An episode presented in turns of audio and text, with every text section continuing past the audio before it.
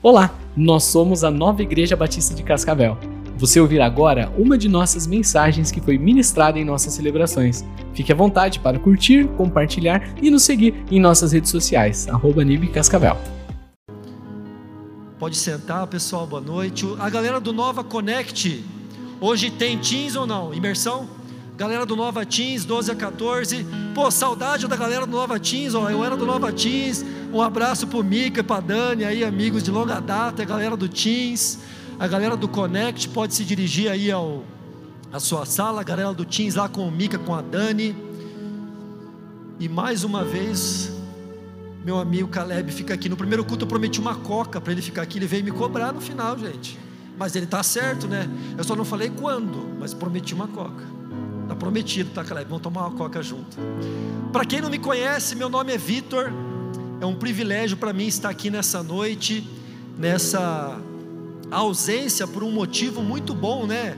Do pastor Jefferson, da pastora Claudinha e vários outros pastores que estão hoje naquele congresso da Igreja da Cidade em São José dos Campos. Vários líderes aqui da nossa igreja também foram para lá e eu tenho certeza, assim como o vídeo da Claudinha falou, eu tenho certeza que eles vão voltar com as mãos cheias para derramar sobre as nossas vidas, para derramar sobre as nossas igrejas. Quem crê aqui que a nossa igreja vai viver um tempo de crescimento, de avivamento, e nós vamos impactar, continuar impactando a nossa cidade, a nossa nação.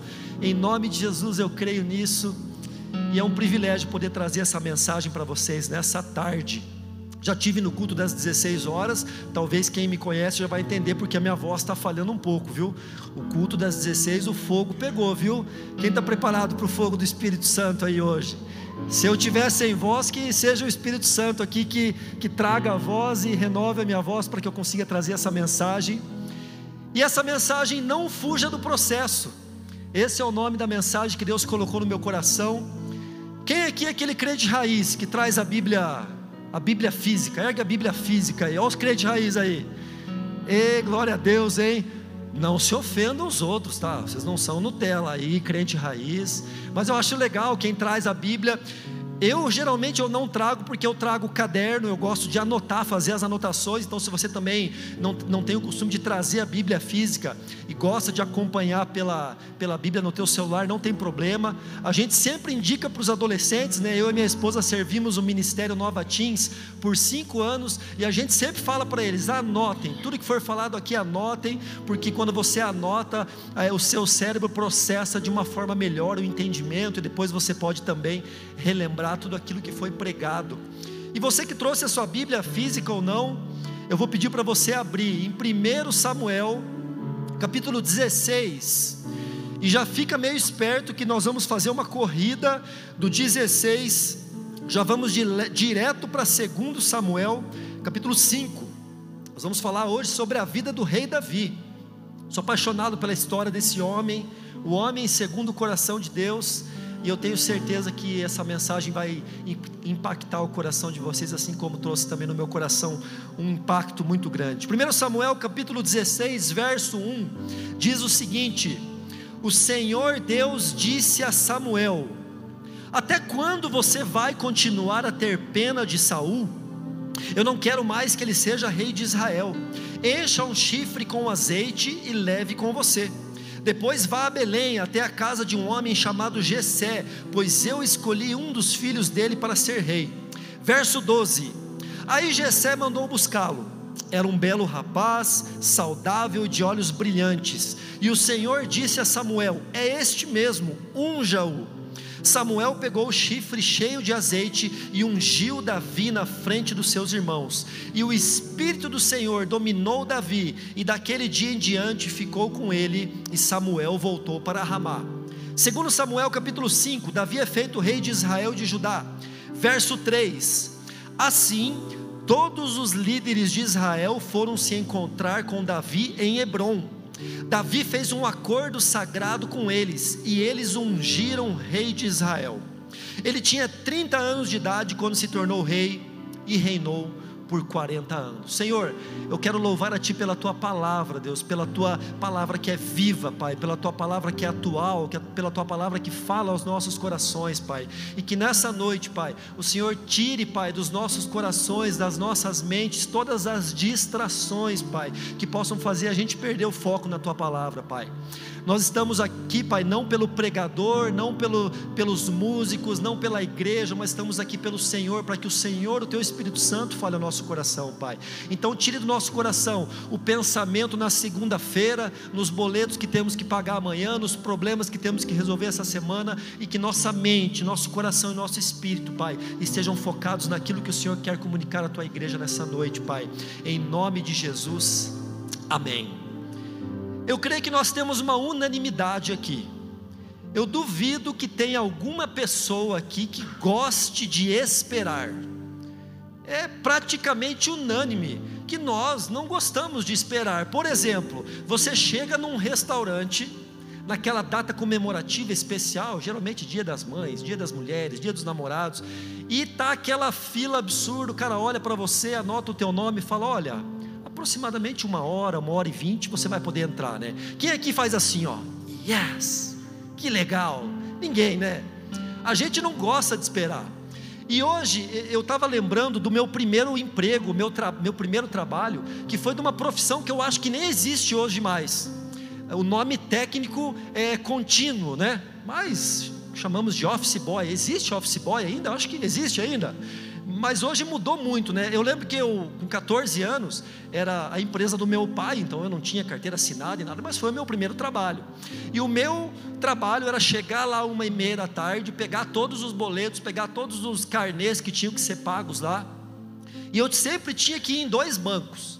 Inclusive, não vou nem fazer a propaganda de um dos bancos, por causa que um até acabou. Um era o banco HSBC e o outro era o banco Bradesco. Eu lembro que eu chegava no HSBC, gente, eu adorava o HSBC.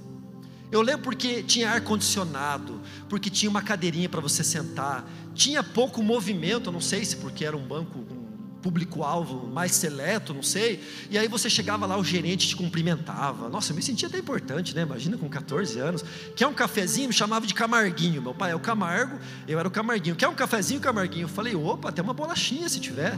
E aí eu comia uma bolacha, aí eu sentava, e o gerente conversava com você. E aí você pegava a senha impressa.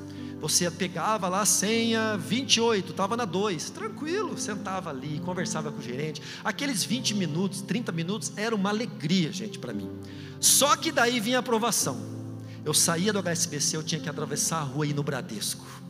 Gente, não estou falando mal do Bradesco. Se tiver algum funcionário do Bradesco aqui, ou se o dono do Bradesco tiver hoje aqui, nada contra o Bradesco, tá? Mas o Bradesco já era diferente, já era um bancão meio raiz, sabe? já era uma confusão de gente ali já no balcão, ali na, na, na, no lugar de colocar ali os caixas eletrônicos, e aí você entrava, não tinha ar-condicionado, ventiladorzão rodando, gente para tudo que é lado, e gente, aquela fila quilométrica, fila raiz, não tinha nada de senha não, era fila, andava um pouquinho, andava um pouquinho, e foi várias vezes que eu cheguei a ficar uma hora, uma hora e vinte, uma hora e meia para chegar a minha vez para ser atendido, numa época que não tinha Instagram para você ficar vendo as novidades, Facebook, Rios, era esperar. E eu fico imaginando hoje essa nova geração de adolescentes, de jovens. Eu tenho dois filhos, três filhos, né, mais dois maiores, um de 13 e um de 8 anos, que não sabem mais viver o tédio de ter que esperar. Só que esse não é um problema só dessa nova geração. Nós mesmos nos acostumamos e criamos uma mania de não conseguir mais esperar, sabe por quê? Porque agora nós temos tudo na palma da nossa mão com muita velocidade, com muita agilidade. Por exemplo, ontem eu fui no cinema, assisti Jurassic World, Jurassic Park. Saímos do filme, o meu filho do meio falou assim: pai, que época viveram os pterodáctilos? Eu falei, olha que pergunta interessante, vamos descobrir agora. Google, em que época viveram os pterodáctilos? Os pterodáctilos viveram, já veio a resposta na hora. E meu filho, que legal, pai. Eu falei, que legal. Na minha época, eu nasci em 1986, tenho 35 anos, para você ter uma ideia, eu sou da época que trabalho se fazia na Barça. Quem é da época da Barça aqui? Ah, eu fiquei feliz agora que não sou só eu que sou velho. Que legal, gente. Aí veio a internet, lá por início de 99, 2000, mas no começo, raiz ali era Barça. Trabalho de geografia, eu tinha todo, toda a enciclopédia Barça, de A a Z pegava, tinha que escrever no papel ao maço, era diferente. Aí criaram duas teclas, Ctrl C, Ctrl V, acabou a Barça, né? Então essa geração nova aí, de nascidos a partir de 2000, 2002, 2003, nem vai saber o que é Barça. Mas a gente acostumou com essa rapidez das informações hoje em dia. E mesmo nós que nascemos em outra geração, nós que não nascemos nessa geração tecnológica, nós pegamos a tecnologia, nasceu durante a nossa, nossa vida, a gente se acostumou com tudo ser mais rápido. E na verdade está tudo conspirando, gente, para tornar a gente cada vez mais ansiosos e nos ensinar a cada vez mais não, não esperar. Agora criaram um abençoado do áudio no duas vezes. Confessa aqui, quem escuta o áudio no duas vezes? Pode confessar, Jesus vai te perdoar aqui hoje, nesse dia. Gente, a minha esposa, ela coloca o áudio no duas vezes e ela quer me falar, amor, olha aqui, é, é, essa pessoa está pedindo uma oração. Eu falei, eu não consigo entender nada, amor. Coloca no um, não, não dá, porque eu, não, eu tenho que resolver aqui a, a nossa filha beber, eu tenho que fazer o almoço, é no dois vezes. E isso, na verdade, é claro que é para trazer uma praticidade para a nossa vida. Mas além de trazer uma praticidade, nos acostuma mal, não acostuma? A gente não quer mais esperar, a gente coloca um vídeo no YouTube e vem o maldito do anúncio e a gente fica brabo esperando aqueles cinco segundos para clicar no pular anúncio. E muitas vezes vem aquele anúncio patrocinado de um minuto. Ah, a gente quer quebrar o celular. Um minuto, eu não tenho um minuto. Eu não posso esperar um minuto. Ah, eu não quero mais ver esse vídeo, vou para outro vídeo. Isso criou em nós uma geração, pessoas que não sabem mais esperar. Só que eu olho aqui nesse texto da vida de Davi, se fosse se a vida fosse igual eu li aqui, Davi é ungido rei pelo profeta Samuel, e aí depois lá em 2 Samuel, Davi é ungido rei pelos líderes, assume o trono de Israel, reina por 40 anos e é feliz para sempre. Olha que história bonita, né? Mas no meio dessa história, e dos capítulos 17 até o capítulo 30 de 1 Samuel, e capítulo 1 até o capítulo 5 de 2 Samuel, o que aconteceu no meio desse tempo? A palavra diz que é, alguns historiadores falam que, que Davi, quando foi ungido rei pelo profeta Samuel, lá em 1 Samuel 16, ele tinha aproximadamente 15 anos de idade. A Bíblia não diz, são alguns estudos. E no, no, no, capítulo, no segundo, no segundo Samuel capítulo 5, quando ele assume o reinado, a palavra fala que ele tem 30 anos, ou seja, esse processo de 15 anos que Davi tem que esperar entre a promessa que ele recebe de Deus, até que ele efetivamente se torna o rei, vem muito a ensinar as nossas vidas, porque isso chama-se processo. Normalmente há um padrão na Bíblia que entre toda promessa de Deus e o seu cumprimento, há um intervalo de tempo. E esse intervalo de tempo Deus chama de processo. E é sobre isso que eu quero falar nessa tarde. Não fuja do processo. Porque Deus tem um processo para cada um de nós. Na própria Bíblia, nós vemos exemplos de homens de Deus que tiveram que passar pelo processo dele. Abraão foi um desse caso desse homem. Abraão recebe uma promessa quando tinha 75 anos de idade. Deus se apresenta a ele e fala: Abraão, você será pai de multidões, você, a sua descendência será enorme. E em Gênesis 12 diz que Abraão, com 100 anos de idade, nasce o seu filho Isaac. 25 anos demora para cumprir a promessa de Deus na vida de Abraão, 15 anos se demora para cumprir a promessa de Deus na vida de Davi, e meus irmãos, a nossa vida não é diferente, nós também temos um processo de espera. Pode ser que seja 15 anos, 25, um mês, um ano, não sei. Deus trata de forma individual com cada um de nós, mas o problema é que muitos de nós temos escolhidos fugir do processo. E nesse tempo do processo, Deus sempre vai trabalhar mais dentro de nós do que do lado de fora.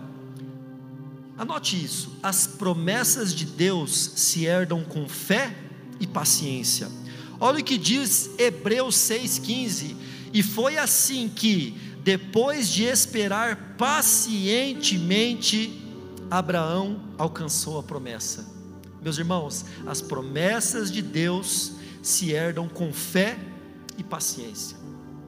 E eu quero falar rapidamente sobre a vida de uma pessoa que a palavra fala que resolveu fugir do processo, que resolveu antecipar o processo.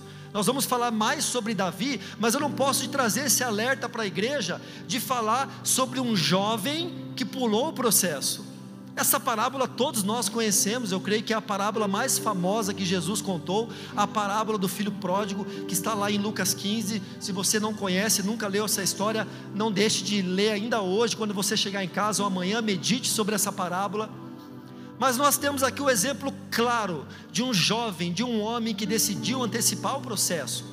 Certo dia, o mais moço disse ao pai: Pai, eu quero que o senhor me dê agora a minha, a minha parte da herança. E o pai repartiu os bens entre os dois. Pouco, poucos dias depois, o filho mais moço ajuntou tudo que era seu e partiu para um país que ficava muito longe. Ali viveu uma vida cheia de pecado e desperdiçou tudo o que tinha. Receber a herança sem estar preparado para ela irá te levar à ruína, meu irmão. Aquele jovem, ele quis pular o processo natural da vida. Qual que seria o processo natural da vida? Primeiro o pai dele morrer, e o pai dele não estava acamado, o pai dele não estava doente, não estava numa situação ali de fim de vida, onde ele quis talvez fazer uma partilha dos bens, porque o pai já estava morrendo, para evitar talvez um litígio. Não, a palavra diz que ele simplesmente foi lá e quis exigir a herança dele ainda com o pai plenamente bem de saúde. Ele antecipou processos não quis passar pelo luto, quis antecipar a bênção a qual ele não estava pronto para receber, e muitas vezes nós agimos assim.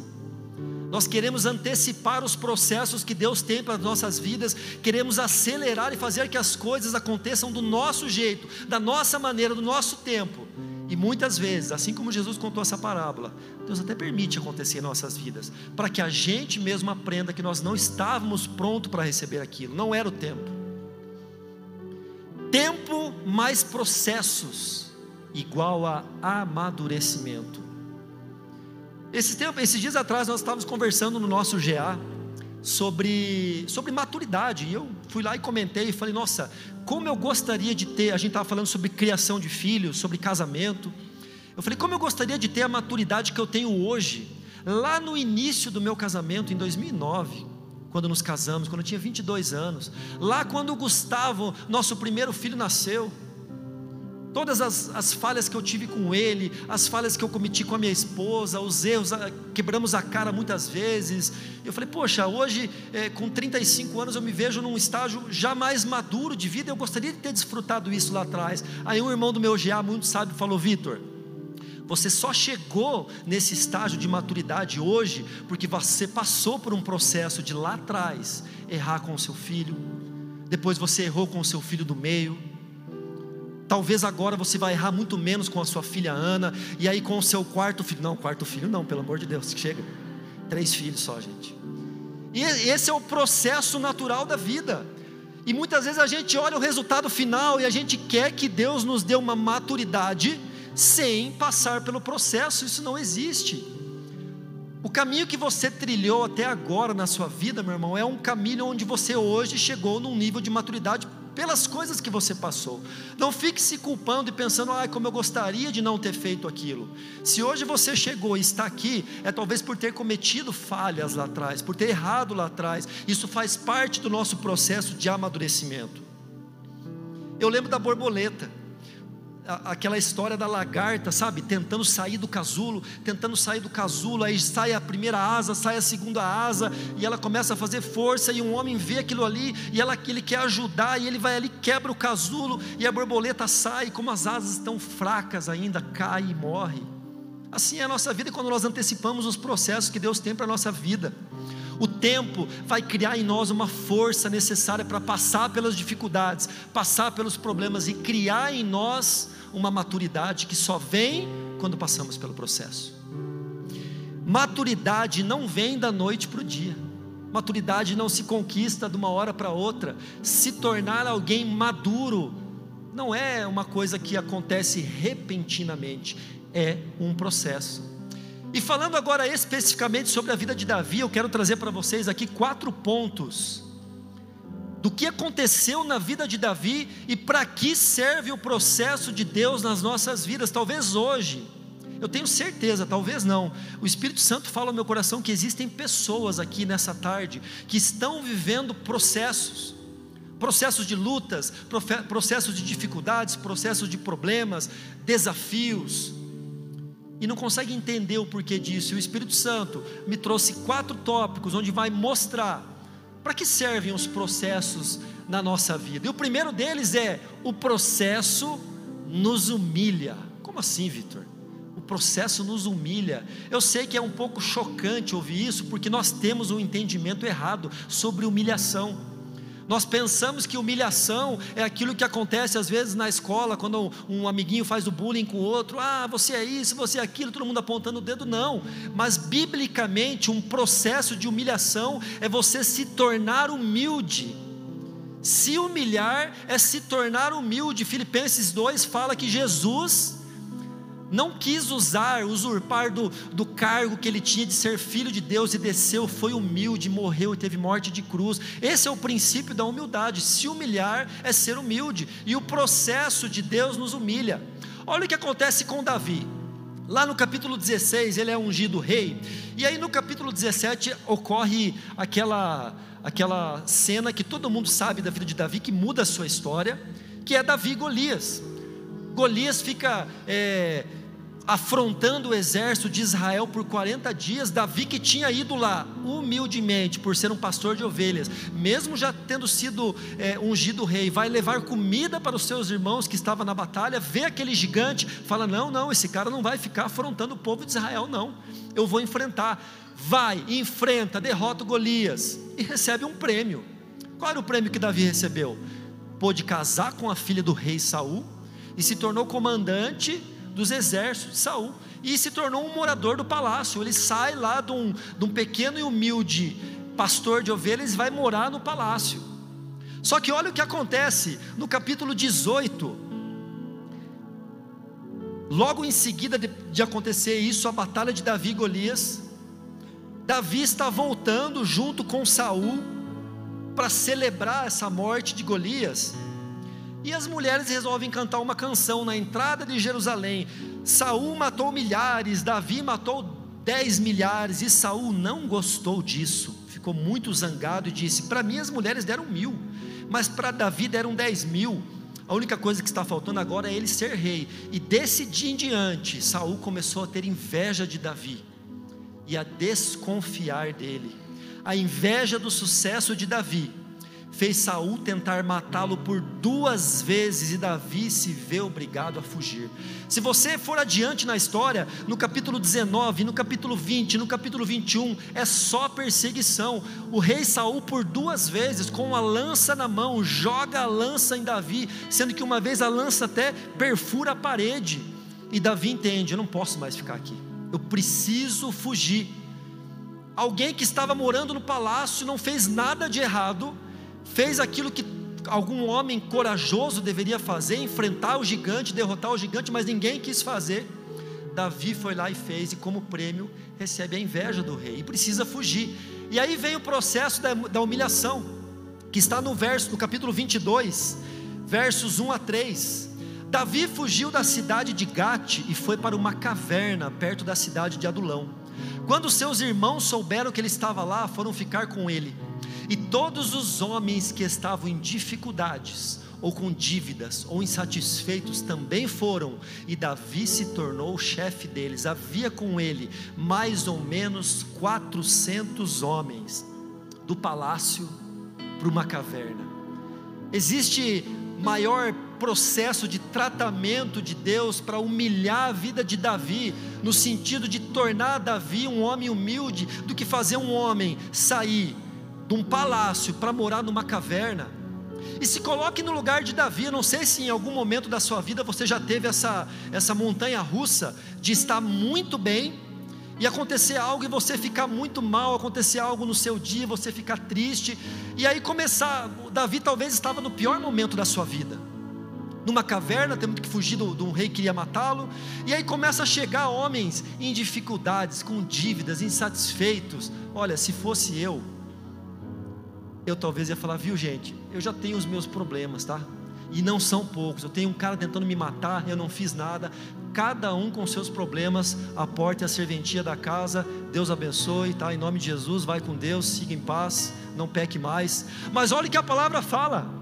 Davi se torna o chefe deles. Davi não deu tempo para ficar se ressentindo, e Davi teve empatia pelo próximo que também passava por dificuldades. Sabe o que acontece aqui? Deus estava testando o coração de Davi. Deus estava pensando assim: eu quero ver se esse homem, que vai ser futuramente o rei de uma nação, que vai ser o homem mais importante da nação, eu quero saber se numa caverna ele está disposto a liderar homens endividados, homens com dificuldades, homens insatisfeitos ou não, ele está preocupado só com o status. E Davi foi aprovado. Davi deixou ser humilhado por Deus, e eu gostaria de perguntar e dizer para você, meus irmãos, ser humilhado pelo processo de Deus irá filtrar o nosso coração, mostrar a, a nossa real intenção. Sabe, naquele dia que você está mal mesmo, que você está triste, que você está abatido, e é o dia do teu GA. Quem é líder de GA aqui? Tem bastante gente, né? E é o dia do teu GA. Será que você faria igual Davi? Talvez vai chegar gente lá que também está com problemas, está com dificuldades em outras áreas, e você às vezes fala: Quer saber de uma coisa? Eu não quero mais saber, eu não vou ajudar ninguém, já chega aos meus problemas, ninguém me ajuda. Davi não teve esse pensamento. Davi pensou: Eu tenho uma missão, eu estou disposto a cumprir essa missão, a me humilhar. Eu não estou preocupado em, em, em ser um homem que, que vai agir somente quando eu estiver no trono de Israel. Se for preciso servir numa caverna, eu também vou servir. Esse processo nos, que nos humilha serve para nos, para nos filtrar nosso coração, meus irmãos. E o processo também serve, acho que acabou a bateria aqui do meu passador. Não sei se alguém pode passar para mim, faz favor.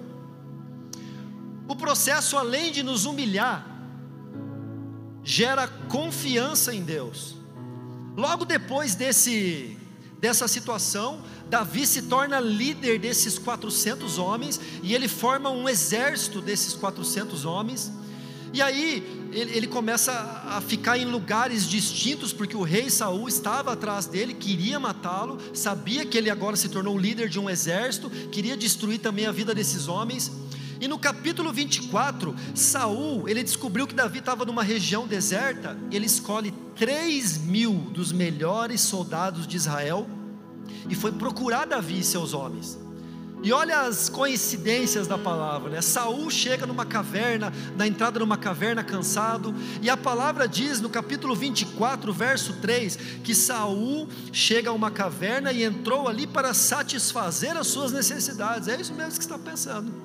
A palavra é específica. Saul entra na caverna para satisfazer as suas necessidades fisiológicas, e aí os homens de Davi que estavam no fundo da caverna olham para Davi e falam: Davi, olha lá Saul. É a oportunidade nas suas mãos, Davi. Ele não vai ver, ele está num momento vulnerável. Vai lá e mata o Davi. É a chance que você tem. Deus entregou Saul nas tuas mãos, Davi. E Davi até tentado a, a tentar obedecer seus homens, chega, mas quando ele chega perto de Saul, a palavra diz que ele somente corta um pedaço das vestes de Saul, e então diz a seus soldados: Que o Senhor me livre de fazer tal coisa, meu Senhor, de erguer a mão contra ele, pois é ungido do Senhor. Com essas palavras, Davi repreendeu os soldados e não permitiu que atacassem Saul. Passa para o próximo para mim, por favor. E logo em seguida, depois dessa situação, Davi sai da caverna. Saul demonstra um falso arrependimento. Saul chega para Davi e fala: Meu filho, me perdoa. Mas Davi, que era esperto, sai com seus homens, foge para outro lugar. E logo no capítulo 26, outra vez, Davi recebe outra oportunidade de matar Saul. Agora é o exército de Davi que está itinerante, que está rodando por algumas cidades, e aí ele vê o acampamento do rei Saul, acampamento que foi montado com aqueles três mil soldados para matar Davi e seus homens. E aí é, Abissai, que era o comandante do exército de Davi, chega para Davi e fala: Viu, vamos entrar lá, Vamos matar Saul. E eles entram lá, e quando entram lá, Saul estava dormindo. Palavra fala que Saul estava num sono tão pesado que não acordou. E Abissai chega para Davi e fala: se o, se o Senhor me der uma ordem, eu encravo a minha lança na cabeça de Saul e você se tornará o rei. Davi, contudo, disse a Abissai: Não mate. Quem pode levantar a mão contra o ungido do Senhor e permanecer inocente? Juro pelo nome do Senhor, disse ele: O Senhor mesmo matará, ou chegará a sua hora e ele morrerá, ou ele irá para a batalha e perecerá. O Senhor me livre de levantar a mão contra o seu ungido. Davi teve duas oportunidades de matar Saul e automaticamente assumir o trono resolver a parada. Mas Davi não quis pular o processo. Davi não quis fazer como aquele jovem, aquele, aquele filho pródigo, que quis antecipar o processo da herança e não estava preparado para aquilo. Davi sabia, ele tinha no seu coração uma confiança na promessa que Deus deu para ele lá atrás. E ele sabia: se foi Deus quem me instituiu rei, não vai ser pela minha mão, não vai ser pela minha força, não vai ser eu que vou ultrapassar, que vou pular um processo. Sabe o que isso quer dizer? Dependência, confiança, meus irmãos, não queira fazer com as suas mãos aquilo que é, é para Deus fazer. Talvez tem pessoas aqui que estão passando por um processo de tentar trazer alguém da família, alguém que você ama muito, você gostaria que viesse até Jesus, e você talvez tenha feito de tudo, falado de Jesus, às vezes até brigado, é, agido de maneiras inconvenientes, e não tem feito o principal, que é pagar um preço de oração você tem orado por aquela pessoa que você gostaria que estivesse hoje aqui? Talvez um filho seu que esteja desviado, talvez seu pai, talvez sua mãe, não sei, um irmão, um parente, um grande amigo, que você pensa assim: poxa, como eu gostaria que essa pessoa estivesse desfrutando do que eu desfruto. Você tem pago um preço de oração por essa pessoa. Talvez você tenha agido com as suas próprias mãos e tomado estratégias erradas. E Deus fala para você nessa noite: o processo gera uma confiança em saber que é Deus quem vai agir, que a promessa que há sobre a sua vida, meu irmão, irá se cumprir através das mãos do Senhor, e você tem que fazer aquilo que é da sua parte. Aquilo que é da parte de Deus, Ele jamais vai deixar de fazer. E o processo também fortalece o seu, o meu e o nosso relacionamento com o Senhor. Logo, de, logo depois que aconteceu essas duas situações, onde Davi deixa de matar o rei Saul, lá no capítulo 30, Davi, ele tinha formado esse exército com 300 homens, e era um exército que não fazia parte de Israel, mas ele lutava contra os mesmos inimigos que Israel lutava. Então, nesse capítulo 30, Davi e esse exército paralelo, eles foram lutar contra os amalequitas. E quando eles voltaram para a cidade que eles estavam lá morando, que era Ziclag, Chegaram lá e eles viram a cidade totalmente destruída. Os amalequitas foram lá, tomaram as mulheres, levaram embora todas as crianças, destruíram tudo, levaram o gado. E no capítulo 30, verso 3 fala: Quando Davi e os seus homens chegaram, viram que a cidade tinha sido queimada e que as suas mulheres, os seus filhos e as suas filhas haviam sido levados embora. Então Davi e os seus homens começaram a chorar e choraram até ficar sem forças. Imagina você ir para uma batalha, para defender uma nação que nem está ainda te, te, te privilegiando.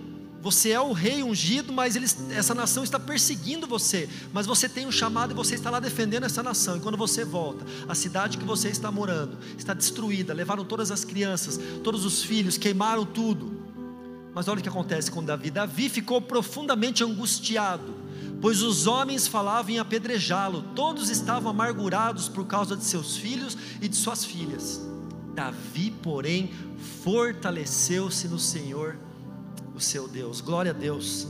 São nos momentos em que não vemos mais saída que Deus irá se revelar e vai te fortalecer, meu irmão. O processo de fuga, de caverna, de lutas, de dificuldade gerou um relacionamento tão íntimo de Davi com o Senhor que não havia nem tempo para se abalar diante dos problemas.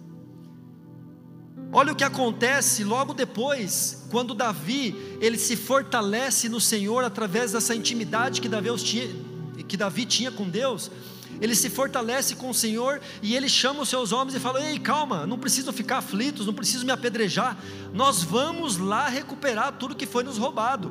E olha o que diz o verso 19 do capítulo 30.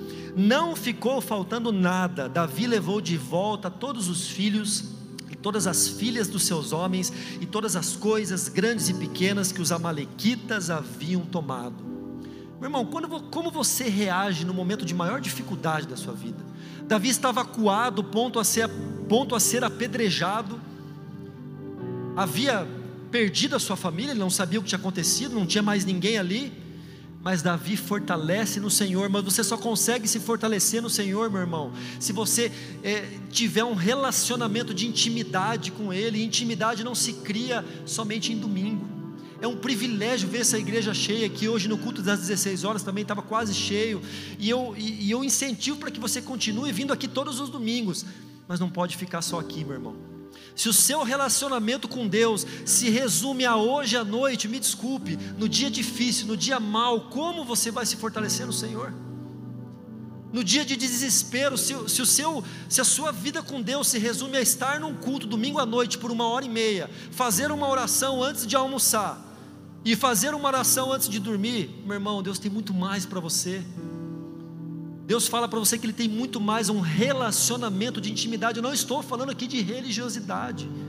Jesus combatia a religiosidade, mas para que nós venhamos a ser íntimos do Senhor, nós não podemos conseguir ficar um dia sem se debruçar dessa palavra, meu irmão.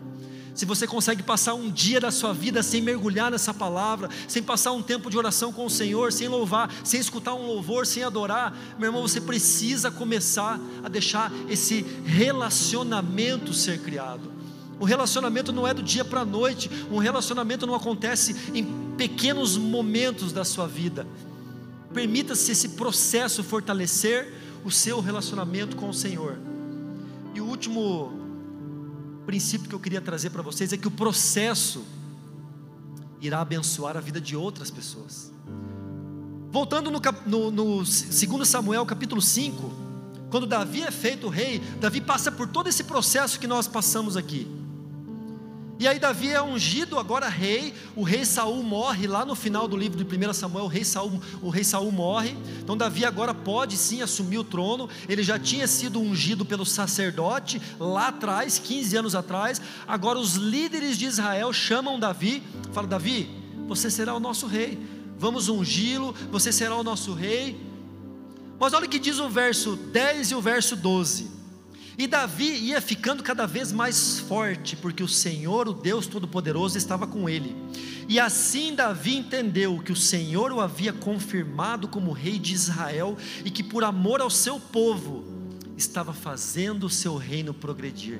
Deus tinha um propósito para todo um povo. Deus não queria fazer Davi passar por um processo para chegar e exaltar Davi. Olha, Davi, agora você é o cara, agora você é o rei. Curte aí o seu reinado. Não. Deus fez o reino de Israel progredir. Deus permitiu que Davi passasse por todo aquele processo para que toda uma nação fosse abençoada. E esse é o propósito de Deus na sua vida, meu irmão. Quando você passa por processos de sofrimento, de lutas, de humilhação, como Davi passou, vai servir para um propósito maior, amém? A bênção de Deus que Ele tem para a sua vida vai servir para abençoar a vida de outras pessoas. Deus tinha um propósito que era abençoar a nação de Israel, o povo escolhido de Deus. E olha as realizações que Davi faz logo em seguida, no capítulo 6, a arca da aliança levada para Jerusalém, capítulo 8, diversas vitórias de Davi, capítulo 10, Davi vence os amonitas e os sírios, se você for folhando as páginas, é vitórias, vitórias, crescimento, o povo de Deus crescendo, Israel sendo fortalecido como a nação que Deus queria.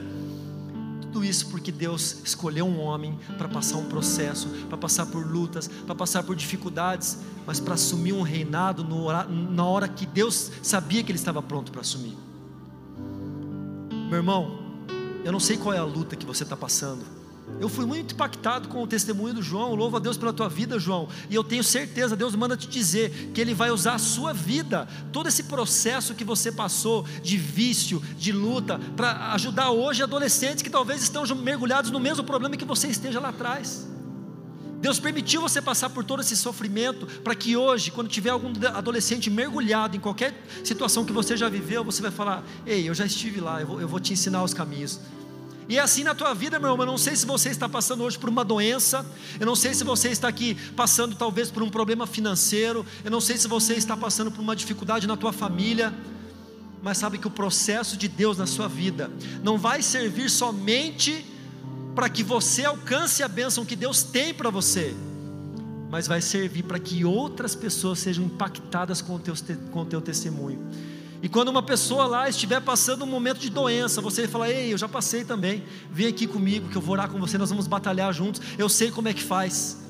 Quando uma pessoa estiver passando por um momento de crise, de depressão, de ansiedade, tentando se matar, e você que já passou por isso ou está passando por isso hoje, e está vencendo esse processo, vai chegar essa pessoa e falar: Ei, eu já, também já tive essa vontade, e eu vou te ajudar, em Cristo nós vamos vencer. O teu testemunho, meu irmão, irá abençoar a vida de outras pessoas. É para isso que serve o propósito. O nome do Senhor será exaltado através da sua vida, assim como foi exaltado através da vida de Davi. Gostaria de pedir para a banda subir nesse momento. Enquanto a banda sobe, eu preciso dizer para vocês, para finalizar essa mensagem, propósito principal de qualquer processo de Deus nas nossas vidas, e também foi assim na vida de Davi, na vida de José, na vida de Abraão, meus irmãos, é nos trazer maturidade.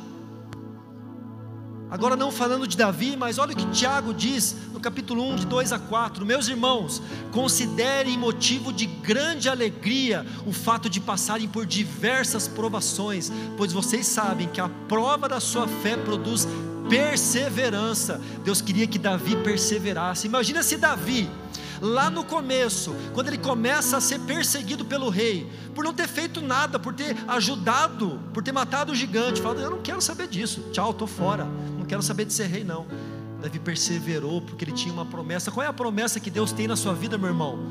Que talvez hoje você está passando por uma provação e Deus diz nessa noite para você: persevere. E a perseverança deve ter ação completa, a fim de que vocês sejam maduros e íntegros, sem que falte a vocês coisa alguma. O processo irá trazer na sua vida maturidade. O significado de maturidade maduro significa no dicionário, se você pegar lá para olhar, é a fruta que está no estágio perfeito para ser consumida. Aquela fruta já recebeu todos os nutrientes, agora ela pode tirar e servir do propósito dela, que é alimentar outras pessoas.